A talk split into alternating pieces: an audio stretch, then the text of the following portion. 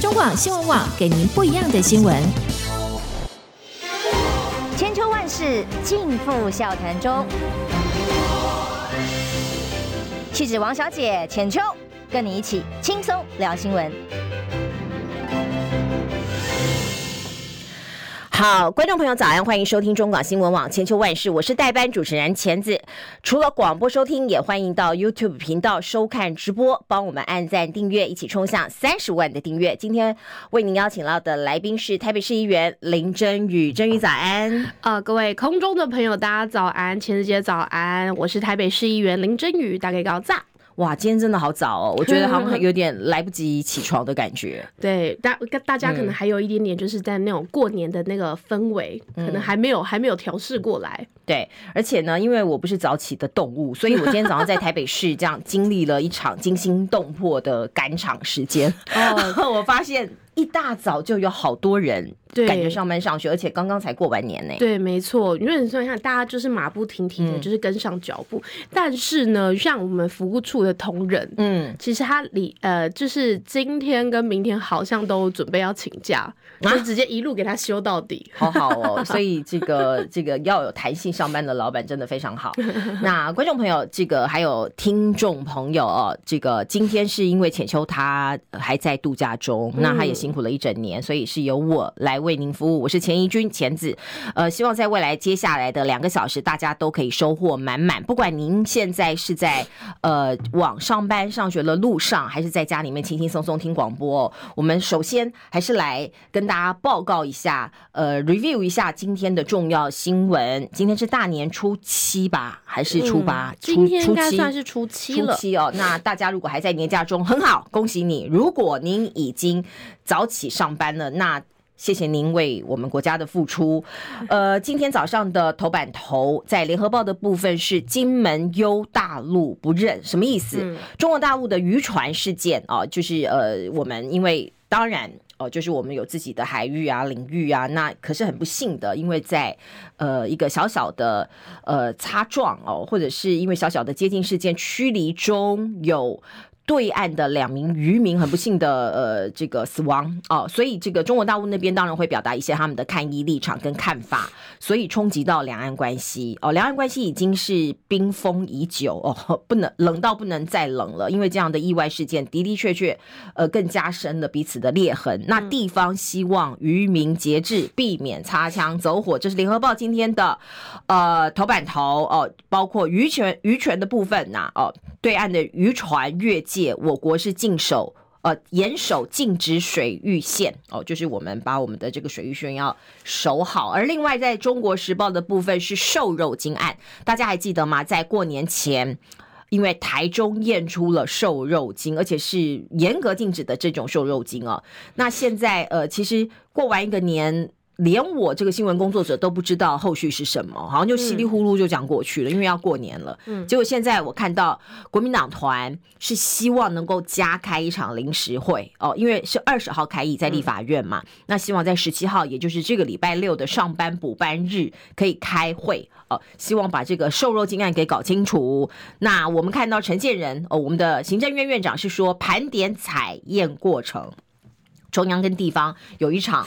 呃，政治攻防，而另外我们看到在自由时报的部分是龙年开红盘，台积电带头冲。昨天大家如果有关心股市的话，昨天台积电冲到了七百零九块一度哦，非常的厉害哦。那这个是等一下接下来一个小时九点的时候，我们会请财经专家来跟大家分析。不过先请教这个呃。真宇在过年期间，明明代都在做什么？哇，其实坦白讲哦，我想跟大家分享一下，明代是这样子，大家休假的时候，其实是明代最忙的时候。对，因为我们平常大概就是呃，虽然就是大家上班时间，我们也在上班，但是呢，其实休假的时候，反而是我们可以更接近，就是我们支持者的时间。那个 moment，所以其实反而在过年期间呢，除了当然就是呃，像我的除夕夜的晚上，吃完年夜饭之后，我们就会开始晚上的子时十一点的时候，我们就会开始去走庙。对，大部分人可能就是初一一大早早上，但我们是习惯是在呃除夕夜年夜饭之后的晚上十一点，然后开始走我们地方选区的一些宫庙。然后我像我在这一次的过年，我大概就是走到凌晨两点。嗯、因为蛮多的庙都要就是守到可能是初五啊或者初三的时间点，嗯、所以就是我觉得在过年期间反而是忙，但是蛮开心的，是很有乐趣的，而且你会发现是哇一个崭新的一年，其实你就会觉得自己就是很积极向上的那种感觉，嗯、还蛮好的啦，蛮好的。嗯好，早安，刘慧清小阿姨，我最爱的前子早安，世新刘教授路过，这是我们以前的同业小阿姨昵称，小阿姨早安，保保养的非常好，所以我们都叫她小阿姨这样子。那呃，也谢谢这个刘教授的问候，然后他在世新现在在教育我们的下一代，哦、对，也是我们以后新闻的尖兵。那呃，不过因为今天我们请到的是呃真宇嘛，那真宇是来自于民众党，台湾民众党过去的是呃。这个这一年，民众党的表现的的确确让大家觉得蛮亮眼的，尤其在大选哦的二零二四年的总统大选也好，或者是政党票的收政党票的收获也罢，都让大家觉得非常的亮眼。尽管在总统的这个席次没有拿下，因为是第三名嘛，嗯、可是拿到了三百多万票。嗯，我相信台湾民众对民众党还是有非常大的。期待是哦，那呃，当然，我们可以看到很多人讨论说会不会泡沫化啊？那科 P 还是被媒体团团包围啊？嗯。今天请到真宇来，还是希望真宇讲一下台湾民众党。当然，因为你是地方的民意代表，台北市虽然是首都，你不是中央的民意代表，嗯、可是我相信民进党同民进党的呃，对不起，民众党的一些运作以及呃未来的方向，你应该略有涉猎吧？是，呃，应该是这样说。我们还是首先还是要非常感谢大家，就是在二零二四年给台湾民众党一个新的机会，嗯、因为其实从二零二二二零年开始，台湾民众党其实逐步的在成长当中，虽然短短的四年间，我们开始呃，在这一次的成绩单，我们看到我们从一个微小型的政党，慢慢朝向中型政党来发展。嗯、那当然，很多人都会用所谓的呃第三大党的这样的一个势力，然后来去说哦，我们整个呃进军了整个政坛。但我还是必须说，台湾民众党我们还是要持续的稳步向前，等于说我们不能造景了。嗯、那当然，这一次你会看到，就是我们民众党里面。包含到我们的党中央，包含到了我们的呃立院党团，还有我们的议会、地方的呃议会代表这些。其实都有逐步的在呃重建跟改组当中，你就可以看到说，包含到我们之前我们议会党团的呃我们的副主任，嗯，呃宜萱，他现在就已经呃到党中央，也是你们的发言人嘛？呃，对，他到我们党中央当新闻部的主任。嗯、对，那那这样像我们的呃志涵，我们的战狼小姐姐，她现在也到了呃立院党团当党团主任。那包含到我们的鼎力，也是我们的发言人，那他现在好像应该也是我们的文宣部主任。所以其实我们现在你会看到我们现在的人员在重组当中。那当然，呃，我们的新的秘书长是我们的周瑜修修哥。嗯，那其实大家可以看到修哥，呃，跟以往的秘书长他其实模式有点不太一样。嗯，因为其实我们的呃组织开始慢慢的建构跟强大状态之下。所以呢，我们就会慢慢的来去扩展台湾民众党的基层组织，嗯。嗯、因为很多人就会说到，哦，台湾民众党一开始最最早的时候，我们是可能像是网络政党，那现在慢慢的开始说，你看呢，我们有呃在柯文哲的支持下有三百六十九万，那我们的政党票有三百零四万，嗯，所以说在这样子的基础之下，我们不能再只是所谓的打空战了，嗯、我们的基础的呃等于说地方的组织战要开始慢慢的部建了，因为毕竟二零。二四年选完之后，我们马不停蹄了。二零二六年，我们的地方议员以及首长再来才会呃面向要二零二八下一次的总统大选。嗯、所以其实对于台湾民众党来说，我们从二零二零开始到现在，其实我们不敢停歇。嗯，因为其实，在最早组建的一百五十八万票的政党票之后，我们就发现说，原来台湾民众党是让大家有期待的。嗯，所以到经过了四年的累积，我们这次到了三百零四万。嗯，所以基本上将近翻倍的成长。你就可以看得出来，这四年来，也许我们可能没有办法像蓝绿两大党可以呃顾全的这么的完整，但是至少我们是有被看见的，我们也不再是会被忽视或者是说丢一边去的地方。所以我觉得，呃，台湾民众党承载的其实不是呃非蓝即绿的状态，反而是台湾民众党是承载着大家可能当初。对于政治已经失望的人，我们重新点起他们的期待。嗯，我觉得这才是台湾民众党很大很大的使命。那当然，到了立院的话，大家最期待台湾民众党的是什么？监督制衡。所以说，在这一块，我觉得我们还有很多很多进步的空间。那当然，这一次台湾民众党可以真的掀起呃掀起这样的旋风，很大的一个地方是在小草们。嗯，对，嗯、我觉得你可以看到我们很多党工职在一些活动上面，或者是广播节目上面，我们不断的强调，这一次台湾民众党可以被看见，可以呃成功的让大家有这样的支持，很大很大的原因是在于小草们他对我们的期待跟我们的支，嗯、呃，怎么讲？他把我们推上去了，嗯、他们把我们推到一个能够被看见的一个程度。嗯，小草只是一个代称哦，嗯、那就是其实广泛的来讲就是支持者，因为小草这个是民众，我我的理解是支持者自发的一个行为、嗯、哦，并不是你们去做这些呃头饰啦，或者做这些 logo 啦哦，然后自呃自己去发展的一个运动，是由草根。呃，由下而上来发展的运动，基本上我觉得在台湾的政治史上，这样子的呃做法是，或者是这样的行为跟行动是有意义的。我我这边讲一个秘辛，也不是秘辛啦，我自己的朋友哦，也曾经来跟我问说，哎，那个小草头裤要去哪里买？然后我就说，哎，不知道，问一下郑瑜啊了。后来我那个时候也才知道，说不是你们党部哦，不是你们党发出去的，嗯、而是由下而上的一个行动啊。嗯、那我觉得这是健康的，因为作为一个媒体工作者以及政治观察者来说，台湾不要只是只有蓝跟绿哦。讲到蓝跟绿，大家就是呃，非常的互相的攻击厉害，就是一整一整个大大的切割哦。就是常会问说，哎，这个人是蓝的还是这个人是绿的哦？基本上，如果说像是白色的力量出来，可以吸纳到一点不同光谱的人哦，让台湾的政治往更健全的方向发展，对于我们这样子的媒体的工作者来说是好事哦。可是也不可讳言的，刚刚讲到说，呃，这个地方的耕耘，这也是台湾民众党一直被呃。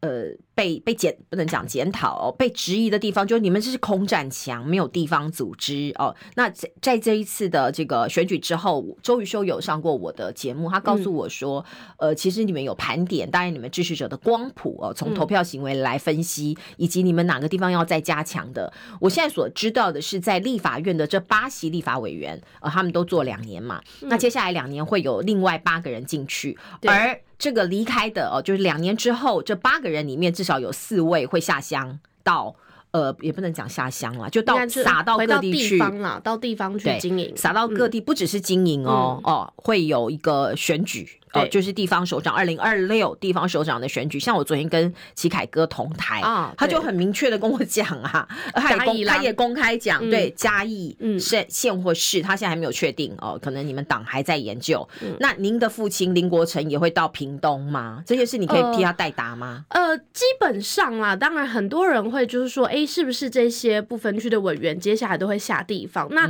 据我了解，我父亲他被分配到的是南高平、台南高。高雄跟屏东，那是被分配，对对对，就是因为他出生屏东，呃，出生屏东，我觉得这应该也是一个考量的因素之一。嗯，那所以说他，你说他会不会投入选战？其实坦白讲，我很难。帮他回答，嗯、但是呢，我了解到的是，就是他被赋予一个任务，就是南高平的这个沙漠地区必须要开拓出一些成绩出来。嗯，这个是主席跟呃国成兄这边好像有讲的一些方向跟目标。所以呃，在这一块呃，我觉得就是好好的努力，好好的经营，嗯、因为毕竟南高平，我觉得这一次有很多的地区开出的票数让我们有点意外。嗯，对，因为毕竟大家都知道嘛，南高平绿油油的一片，对然后包含到赖。型的，他可能是过半的支持。嗯，那即便在这样的状态之下，台湾民众党还是有很多的区域。你说，呃，出乎你们意料之外是多吗？嗯、对，嗯，对，让我们是意外的，可能就是有超过大概两成以上。嗯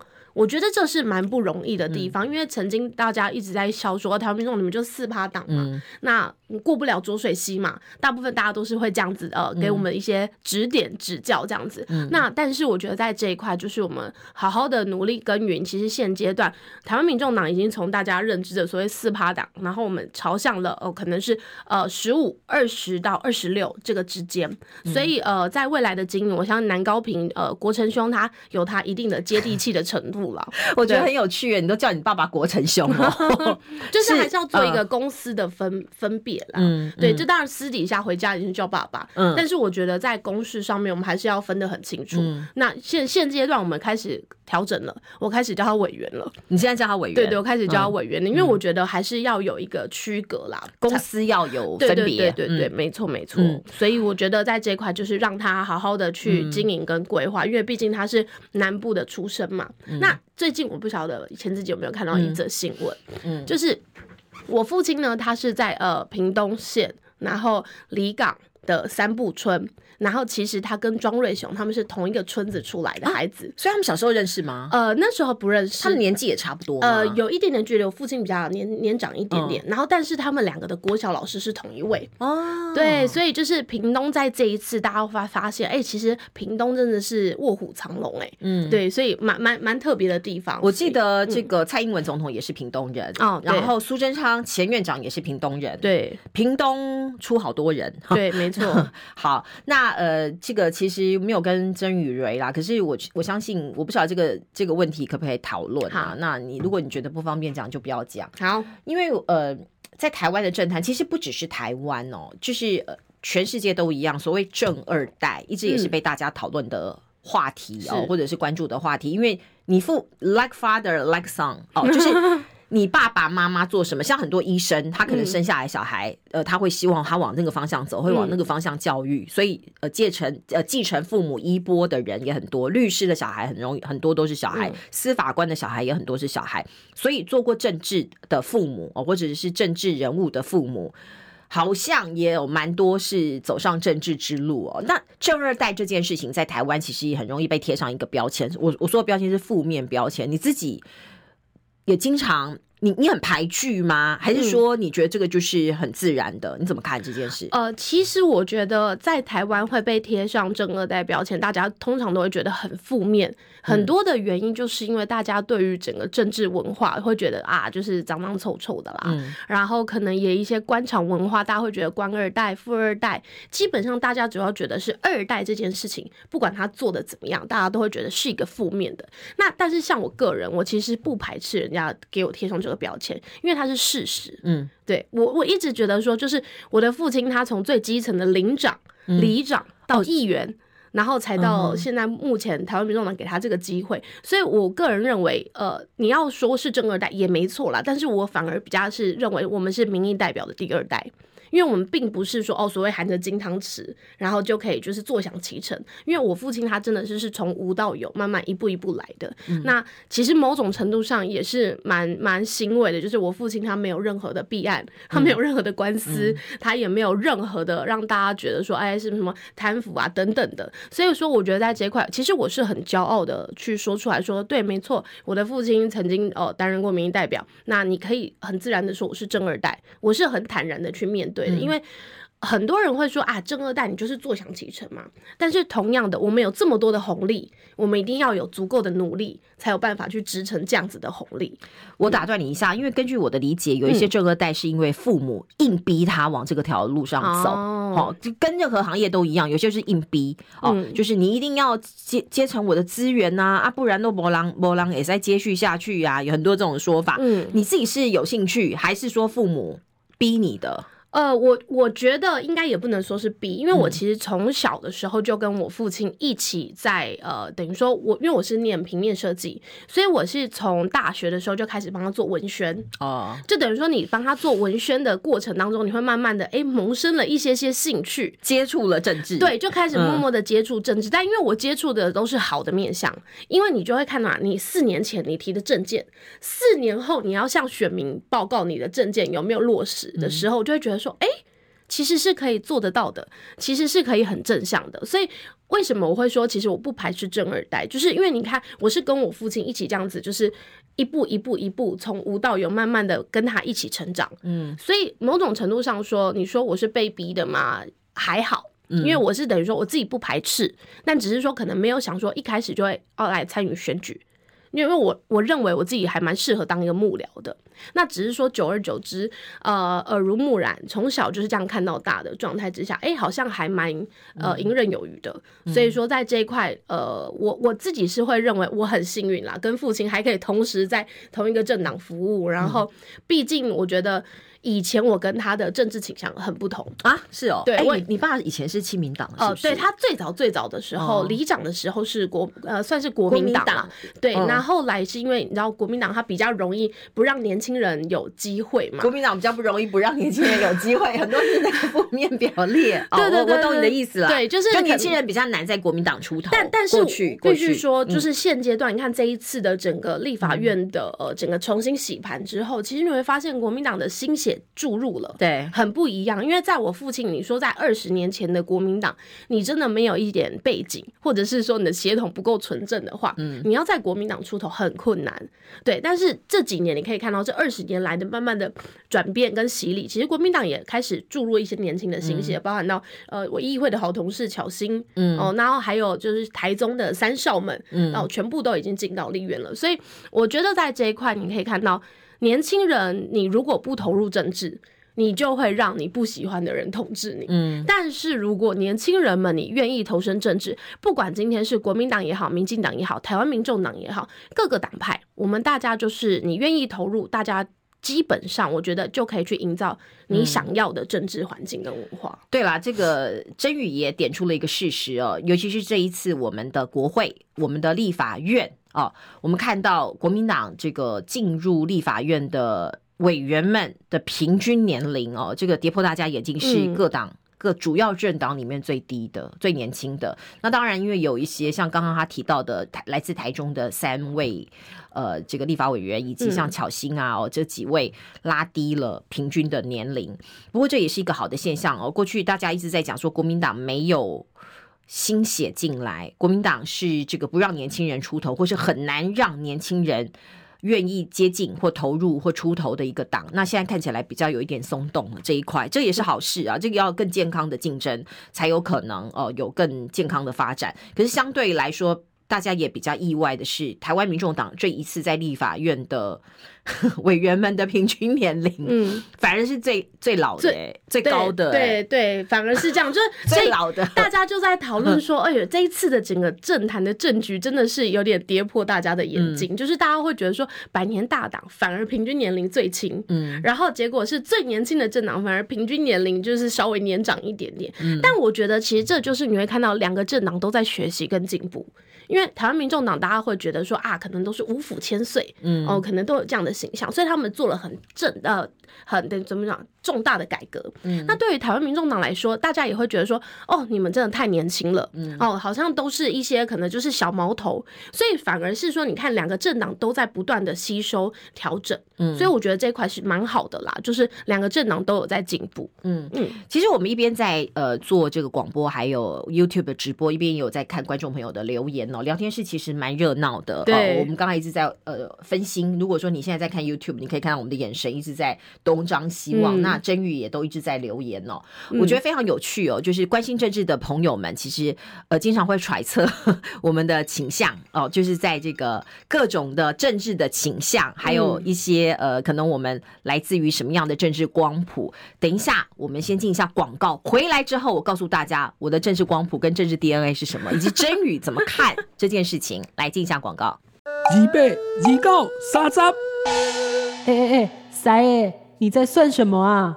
我的剩三十万，什么时阵会到啦？中广新闻网 YouTube 频道即将要迈向三十万订阅喽！在这里，我们有最全面的新闻，最犀利的分析。现在就打开 YouTube，搜寻中广新闻网，按下订阅，开启小铃铛。陪我们一起冲向三十万订阅吧！千秋万世尽付笑谈中，气质王小姐浅秋，跟你一起轻松聊新闻。好，欢迎您回到中广新闻网千秋万世，我是今天的代班主持人钳子。除了广播收听，也欢迎到 YouTube 收看直播，帮我们按赞订阅，一起冲向三十万订阅耶！三十万哦，大家再冲一下，好不好？努力一下。那今天为您邀请到了来宾是台北市议员林真宇，真宇好，好，各位我们千秋万世的朋友，我们戏子戏戏子王小姐王小姐的戏子王小姐的粉丝们，大家辛苦了，谢谢大家。我这我是台北市议员林真瑜，我是内湖钱小姐，从内湖过来，这个经历千辛万苦。不过这个呃，我现在才刚醒呢，突然觉得大家很有 power 这样子哈，呃。刚刚提到的一些事情，因为现在还算是新春期间嘛，我们今天就聊聊到一些比较怎么讲呢？比较呃，这个轻松一点点哦，或者是关于个人的事情跟大家分享哦。因为真宇其实是一个非常开放的女生，非常开放的这个民意代表，我相信应该都是来者不拒，问题啦，没问题。那刚刚讲到说，在聊天室上，我们看到非常多观众朋友，非常多听众，有很多的这个呃指教哦。那先讲到真宇的，我们刚刚有提到他正二代 DNA，他从来也不不不避讳，因为父亲是第一代的政治工作者，那他就是第二代嘛，这个负面标签也没什么好贴的，只是说刚刚在网络上很多人都讲说，哎呀，呃，他的父亲林国成哦，这个过去是亲民党，呃，一开始是国民党，后来在亲民党选议员嘛，也选上了，嗯，然后现在在。呃，这个台湾民众党服务啊，进入了国会的殿堂。那也有人在网络上不断的有三个字的标签贴在你们贵党身上，白莲教 哦，这个可不可以请这个真宇一并回应？我我觉得是这样子哦，大家可以看到所谓的这个白莲教的名称，我觉得可能呃，因为这边我们中广的朋友可能光谱比较偏向蓝一点点，但是其实我觉得大家可以看到白莲教这个名称是从民进党的一些侧翼网军出来的，因为其实你可以看到在整个政治的呃攻防当中，民进党它的操作方式是什么？嗯，他身上有的先贴到你身上。先把你讲臭，然后一直就不断是说 你们民众党，你们就只是一个信仰，你们就只信仰师傅而已。但是其实真正我们在地方上跑的时候，你才发现说，真正的信仰是，我觉得绿营的支持者的他们的信仰真的是非常的坚定。所以你意思说白莲教才是民进党？没有，就是因为他们很讲人家讲自己，对，就是他用他自己身上的问题，然后先贴到别人身上，就等于说他有点像转移目标打乌贼仗。那我我觉得是这样啦，网有的创意真的是无限，就是高手就是在民间。那呃，很多人就是用白莲教的方式，然后来嘲讽我们嘛。那其实我们其实我们的支持者就很有趣，他说：“对呀、啊，我们非常的清白，我们非常的清廉，所以我们叫白莲教。”你知道，大家就是会找另外一个转法，嗯、就是反而是说，你可以看到政治是这样，会让人家就是很痴狂，然后会让人家很激昂。那我觉得热情热血，嗯、那那你有这样的讨论度，我觉得都是好事啦。所以反而是说，就是呃，很多人到现在说。哦，阿贝裤子穿了没啊？等等的、啊，我觉得这些都是谢谢大家对台湾民众党的关注。那我觉得，对于民意代表，你就是要去接纳各种不同的声音，因为对于民主进程本来就是这样。也许我不认同你的说法，但是我们事实事实保卫你可以讲话的权利嘛。所以基本上，大家你们要怎么样来去呃？指点台湾民众党，或是批评台湾民众党，基本上我们都是会非常的欣然接受的。嗯、那大家讲的对，那我们需要改进的地方，我们当然就是不断的修正，总比民进党他就是哦永远不去面对，永远不去改过，然后漠视民意来的好吧？嗯、我我觉得是这样子啦。嗯、我现在看到大家对于台湾民众党的指教，一个就是哦白莲教，白莲教的意义背后的意义，应该就是说只崇拜一个人，把这个人当偶像崇拜，甚至像神般的去去神化这个领导人哦，就像是柯文哲哦，就是在里面崇拜啊师傅啊，这是第一个，这第一个指教。第二个指教是一人政党迟早会泡沫化，因为当这个人的信仰、嗯、这个人的呃这个诚信问题，各种各方方面面被检验，呃失败了之后，可能大家就破灭了哦。第三个就是说你们党内内斗，我我现在看到比较多这三方面的指教哦的检讨，呃。这些你们在党内应该也会有一，你们一定听到很多声音，嗯，哦，你们怎么样去这个，呃，把这些标签撕下，或者是往更好的方向进化？我、嗯哦、先讲第一个，就是白莲教已经讲了啦，嗯，呃，就是个人崇拜嘛，一人政党，嗯，你你现在还觉得你们是一人政党吗？至少我从媒体的角度来看，除了呃，政治明星当然是没有办法，这个完全就是就是完全没有办法忽视的一个太阳，嗯、就是柯文哲，嗯、他就是一个自带流量的发光体，嗯、而且也是百年难得一见的政治明星。我自己奇才，我自己这样想啦。我、哦、虽然我跑政治没有很久，可是我自己看到是他的确是有那样子的特质哦，某种程度跟韩国瑜非常像。韩、嗯、国瑜这几年也是一样，也是另外一个太阳。我说的是政坛上的太阳。那可是我也隐隐约约看到几个政治明星出来，大家在讨论的三呃三三一二三的三哈，其实是黄珊珊，嗯，他也是。尽管我看她身上负面标签还有那个剑呐、啊，蛮多的哦。她也是新亲民党、新党、亲民党，然后到这个民众党。另外还有一个就是黄国昌，是呃、葱哦，这个拿拿出一根葱的这个黄国昌。其实政治明星蛮多的啦，哦，那你可以讲一下，就是这个所谓的泡沫化或一人政党这件事情。嗯，我我觉得首先呢，就是大家会觉得说啊，民众党迟早泡沫化啦，你们就是一人政党啊等等的。其实大家可能我我个人认为，他被都旧有的政治文化的板块给钳制住他们的想象了。就是大家会觉得说，台湾民众党没有生存的空间，是因为过去从一九九六年。民呃，总统直选以来，大家都会觉得说，哦，台湾的政治就是两大党的极端，它没有第三党的空间，所以大家会用这样子的逻辑去说，你台湾民众党迟早要泡沫化，因为过往有真的太多的一些小党经营上面的压力，所以大家会觉得说，啊，你们的走向绝对是这样子。但是大家可能没有去想到说，其实台湾民众党今天会崛起，台湾民众党今天会有可以所谓的到呃台湾的第三大政党的状态是什么？是因因为大家对于蓝绿已经有失望的程度，或者是说不抱任何期待的状态之下，台湾民众党才会崛起。如果今天大家会觉得说台湾民众党你们只是小蓝，或者是你们是小绿，坦白讲，今天台湾民众党不会有三百零四万票的政党票的支持。所以说，你说要呃泡沫化，我觉得很困难，是因为我们从大家认为的四趴党，我们现在爬到全台平均是二十六 percent，二十六 percent 的状态之下，你觉得它要泡沫化的状态是什么？第一个，你不经营，嗯，你地方不不去经营，然后你没有去逐步的呃去进步跟呃调整的话，那你肯定泡沫化。但是大家不要忘记了，台湾民众党，大家会觉得说你只是一人政党，错了，是。台湾民众党，我们的主舵手叫做柯文哲，嗯、但是你要知道，主舵手他是给方向啊，真正努力的往前跨，就是靠我们这些所有的党工职，还有我们这些支持者啊。所以很多人会觉得说，为什么为什么大家只会批评柯文哲？因为他最大量体啊，他最好攻击啊，大家看得见，对，大家看着这样随便打都打得赢啊。嗯、而且你会发现，其实对于台湾民众党，我们的党工职，大家有一个共同的特点，就是耐打。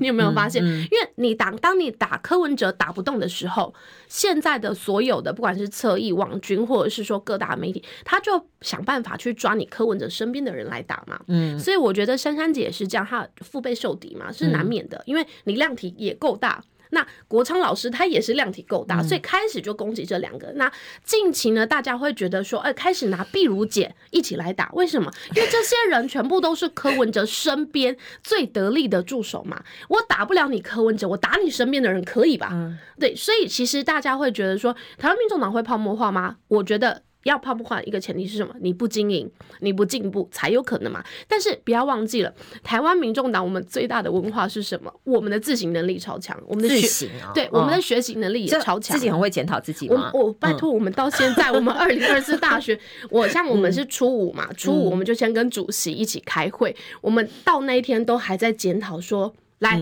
台北市我们的趴数非常的低。你们觉得有什么想法？我要听听你们的看法。趴数就是说这个投票率就是投票率，就是相对其他县市，台北市其实并不是这么的漂亮。柯文哲在台北市没有拿到很多票，所以说到我们到初五的时候，我们都还在检讨说，好，来接下来我们要怎么进步？我们二零二六。提名策略要怎么办？嗯、我们接下来要怎么做？所以台湾民众党是一直不断的去调整，不断的进化，就像主席也是一样，主席也是一开始不断的在进化跟自省当中。嗯嗯、所以你说台湾民众党要泡沫化，我真的觉得有点困难啊，嗯、真的是蛮难的。我觉得很有趣的一点是，刚刚真宇提到了柯文哲是最大被攻击的目标，嗯、接下来黄珊珊。呃，这个黄国国昌啊，碧如姐，因为他们都很大。嗯、那提到毕如毕如姐这个是、嗯、这个部分，我就觉得非常有趣。嗯、碧如姐某种程度是被敌营或或者是外好事者好了啊，拿来攻击你们的一个一个一个工具，很像是一支剑或一把刀、嗯、哦，它是应该是你们民众党的一个资源跟资产哦，可是被拿出来呃削尖了他的脑袋，然后去攻击柯文哲，去攻击黄珊珊，嗯、甚至我比较多看到黄珊珊跟柯文哲啦。嗯，那两天前佩奇。呃，这个佩奇姐，嗯，佩奇医师，呃，佩奇医师，嗯，他有特别为为珊珊说了话哦，结果也也一样哦，也一样，也是一直不断的被攻击。那，嗯，呃，现在最新的发展应该是说，呃，当年呃的最忠实、最对柯文哲最不离不弃的老臣蔡碧如被边缘化，这其实应该是也也是事实的啦，某种程度被被边缘化，嗯，被下放到地方去了。那现在他又被。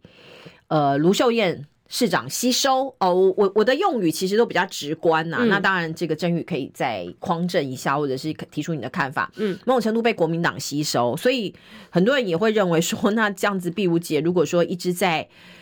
呃，党内好像人缘也不好，或者是一直被边缘化哦，然后又好像制造很多的话题哦，比如说，其实碧如姐也是一个快人快语的民意代表，她在选举期间也常常讲一些话哦，呃，被民进党内部会认为说，哎呀，你会引起更多的纷争。譬如说，她在选举的时候，她有讲说，印有柯文哲的传单或者是面纸很难发出去。哦，或者是说，呃，尾牙没有吃到，没有被通知，甚至团拜新春团拜，昨天哦，她也没有被通知到，然后现在他是台中市政府的有几职顾问，嗯，那某种程度也是国民党伸出了橄榄枝，卢秀燕市长伸出了橄榄枝。那这个呃，您觉得碧如姐这件事情，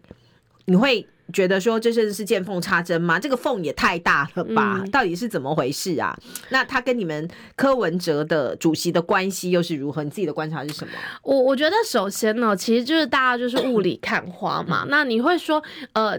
我在这边还是要公开的跟大家说，千万不要去怀疑比如姐跟主席他们的三十多年的整个共同奋战的那种就是。交情，好，我觉得这个大家就是很喜欢从这边去从中作梗，从打从他在台北市政府的时候就开始不断的这样说。可是三十几年的交情现在应该淡掉了吧？我觉得坦白讲啦，你要淡也很困难啦，因为毕竟呃他们两个都是知己知彼的人，所以你可以看，即便是隔空，他们还是会互相的两个小小小斗嘴。但是你要知道哦，像很多人都说啊，那个呃卢秀燕卢妈妈伸出了橄榄枝，但是我觉得换另外一个角度。角度，罗妈妈很聪明啊，她去延揽了一个真正的强棒在她身边呐、你要知道哦，碧如姐她可是在台北市政府担任我们的市府顾问，担任了这么久的时间，她是可以把台北市的相关经验注入到台中市政府的。所以很多人都会觉得说啊，这个就是啊，卢妈妈给她橄榄枝，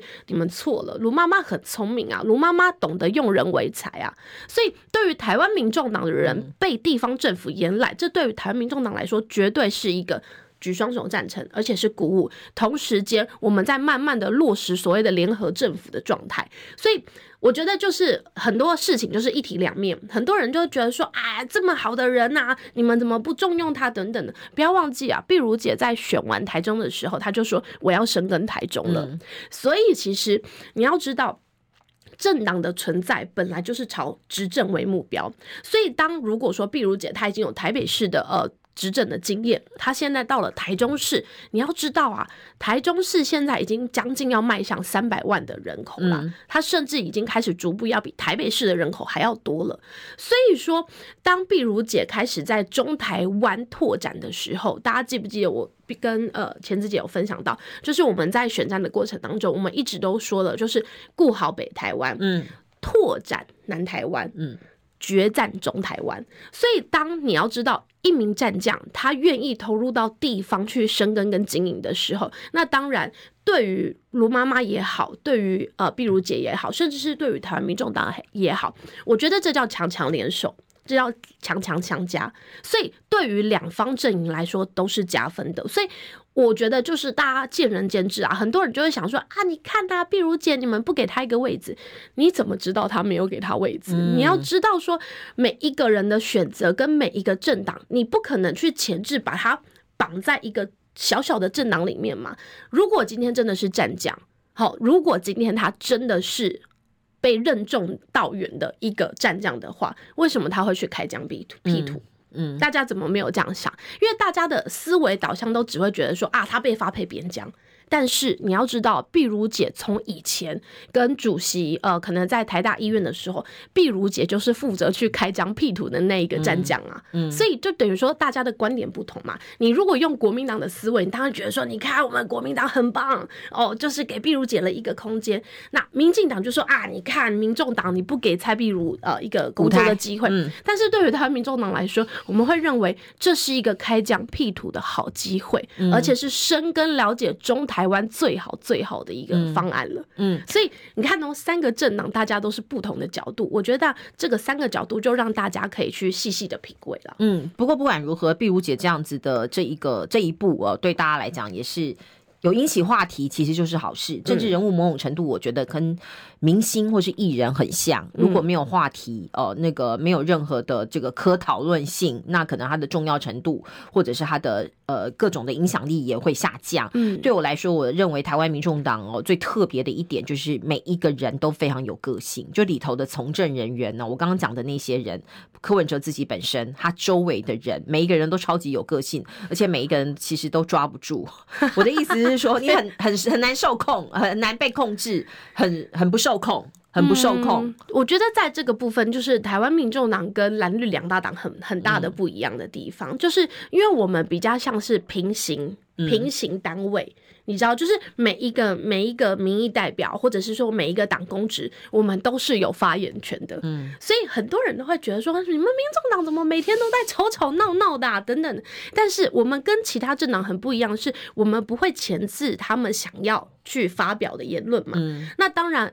外人看起来叫做吵吵闹闹，可是大家知不知道？任何一种关系，最怕的就是都不说，相敬如宾。对，相敬如宾啊，那大家就是哦，非常客套，这才是最可怕的地方。所以，对于台湾民众党来说，嗯，任何的碰撞，只要有好的结果产出，我觉得都是一个好的沟通方式。嗯，那当然啦。大家会觉得，包含到昨天我我在跟那个民进党洪生汉委员，他说、啊、我们现在也很懒得再讲你们民众党的家务事了。是啊，你们干嘛一直不断的讨论 民众党的家务事？嗯、但是就像呃钱子姐说到的，有任何的讨论都是大家对我们的重视，嗯、所以我觉得就慢慢调整了。我觉得慢慢去修正。那当然，碧如姐她也有机会到了台中市政府，我觉得就要开始要去调整呃不同的方向，因为卢妈妈有她的呃。等行事作风，他有他的规划，对他有他的规划。嗯、那那很多人就在在那边就是见缝插针说，哎、欸，你看你们又没有邀请他去所谓的团拜了。嗯，那大家你要知道啊，碧如姐现在是台中市政府的市政顾问啊。嗯、那他如果来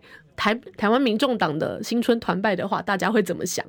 是不是又让人家可以去说、嗯、啊？你行政不中立啊，巴拉巴拉巴拉的。哦，所以是故意不不通知他的。也也不是啦，因为我觉得 我又在见缝插针。没有，我觉得这就是大家各自的认知啦。嗯、那因为毕竟还是就是要党公职嘛，嗯、有党公职的身份才会去参加团拜。OK，对啊。好，我们先进一下广告。想健康怎么这么难？想要健康一点都不难哦。现在就打开 YouTube，搜寻“爱健康”，看到红色的“爱健康”就是我们的频道哦。马上按下订阅，并且打开小铃铛，就能医疗保健资讯一把抓。想要健康生活，真的一点都不难，还等什么呢？爱健康的你，现在就打开 YouTube 订阅“爱健康”。千秋万世尽付笑谈中，气质王小姐浅秋。跟你一起轻松聊新闻。好，欢迎您回到中广新闻网千秋万世，我是代班主持人钱子。除了广播收听，也欢迎到 YouTube 收看直播，帮我们按赞订阅，一起冲向三十万订阅。今天的来宾是台北市议员林真宇，刚刚讲了很多。呃，白莲教 讲了很多台湾民众党哦，被这个检验的部分哈，不要讲攻击啊，攻击太难听了。检验的部分其实哦。呃，也很多人常会讲说，你们媒体就喜欢见缝插针，媒体不安好心，社会乱源，啦啦啦啦，呃，讲了很多对对媒体的指教，我也全部都都同意哦，或者是照单全收，或者是说我们也虚心受教。嗯，可是大家要知道，如果这个社会完全都没有杂音哦，这个这个国家完全大家都是一片和谐，然后全部都是这个主旋律哦，拥护这个团结拥护，这也是很变态的事情。嗯、因为我们有两千四百万人，两千四百万人可能就有两千四百万个想法哦。除了婴儿之外，可能有两千万个想想法。所以我觉得讨论这些这都是好事啦。哦，那台湾民众党如果说要问我说会不会泡沫化的话，我作为一个公正的第三方好了，或者是一个不是呃参与政党的人来说好了，我会。我我现在啊，此时此刻，我不觉得台湾民众党会泡沫化，跟所谓的亲民党不同哦，跟所谓的以前的新党或者是台联党哦，各种我们现在看到的呃呃时代力量哦或者激进党，嗯、我觉得不太一样哦，因为它吸纳的社会的各方的意见层次更多元。我刚刚讲的激进党呃时代力量，嗯，基本上也是很。小众吗？或者是说，哦，我我就很直观的讲小绿好了，或者深绿这一块，或者是比较独的这一块，哦，独立的独，那。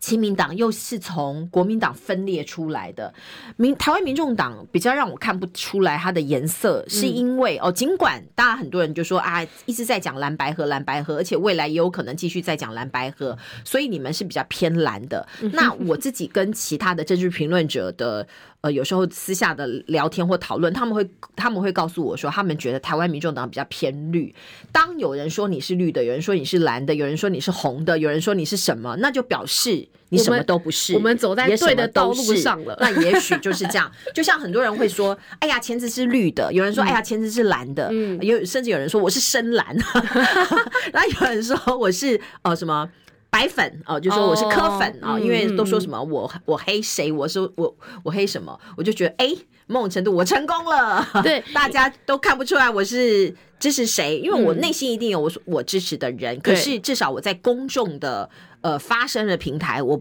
不会让人家知道我支持谁。嗯嗯嗯，其实我觉得是这样子啦，就是在台湾整个民主的进程当中，嗯，其实很多现在民进党的人曾经都是国民党的呀。那每一个人都有他的政治光谱嘛。那我觉得我还是要引用一个“道不同，不相为谋”，就是当每一个政党都有每一个政党的主体性跟方向的时候，当你发现这个政党开始偏离你的你想要走的方向的时候，自然而然离开是很正常的事情啊。那对于台湾民众党来说，第一个，它很难被归列成是小蓝或者是小绿，是因为我们本来就不是从小呃蓝的或者是绿的裂解出来的一个政党，我们是真的是集结众人之力所自己从台湾土生土长出来的一个新兴政党。所以说，你今天要把我们归到所谓的蓝或者是绿，其实都很困难。但是你说我们会不会去延揽或者是招募蓝营或绿营优秀的人才？肯定要的啊，因为台湾现在你看嘛，不管呃以前，比如说你看现在呃可能是陈明文，他当初也是国民党的啊，对不对？嗯、然后呃郑丽文丽文姐，她本来也是民进党的啊，对，所以你会看到说，其实政治光谱本来就是这样，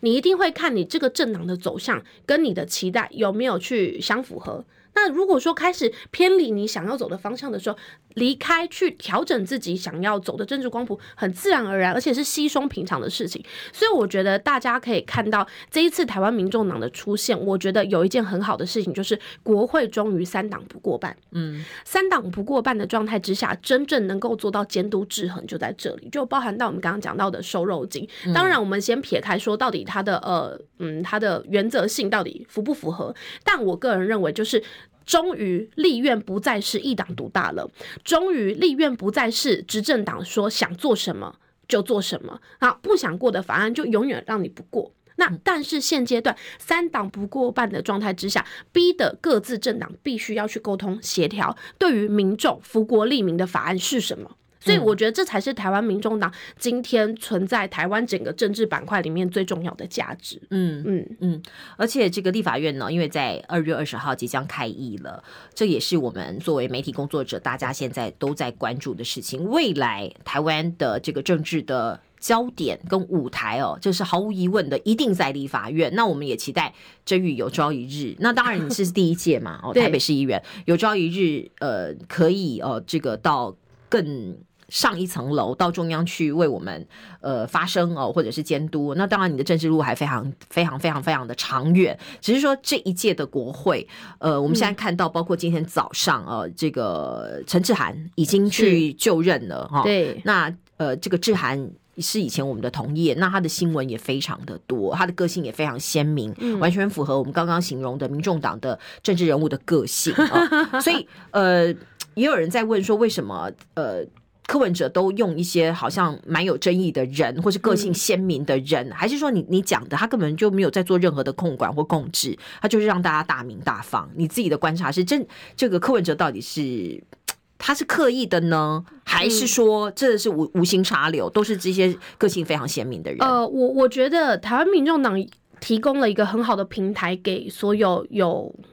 理想。然后有方向、有憧憬的年轻人一个舞台，我觉得这个可能是蓝绿两大党可能还没有办法提供给一些年轻朋友想要参与公共事务的一个环境。所以你说今天柯文哲是不去做管理吗？不是的，是他让我们有这样子的舞台跟空间，让我们去发挥。好，所以我觉得这个可能跟大家的方向跟理解就有点不太一样了。所以我觉得真的大家有兴趣投入公共事务，欢迎加入台湾民众党。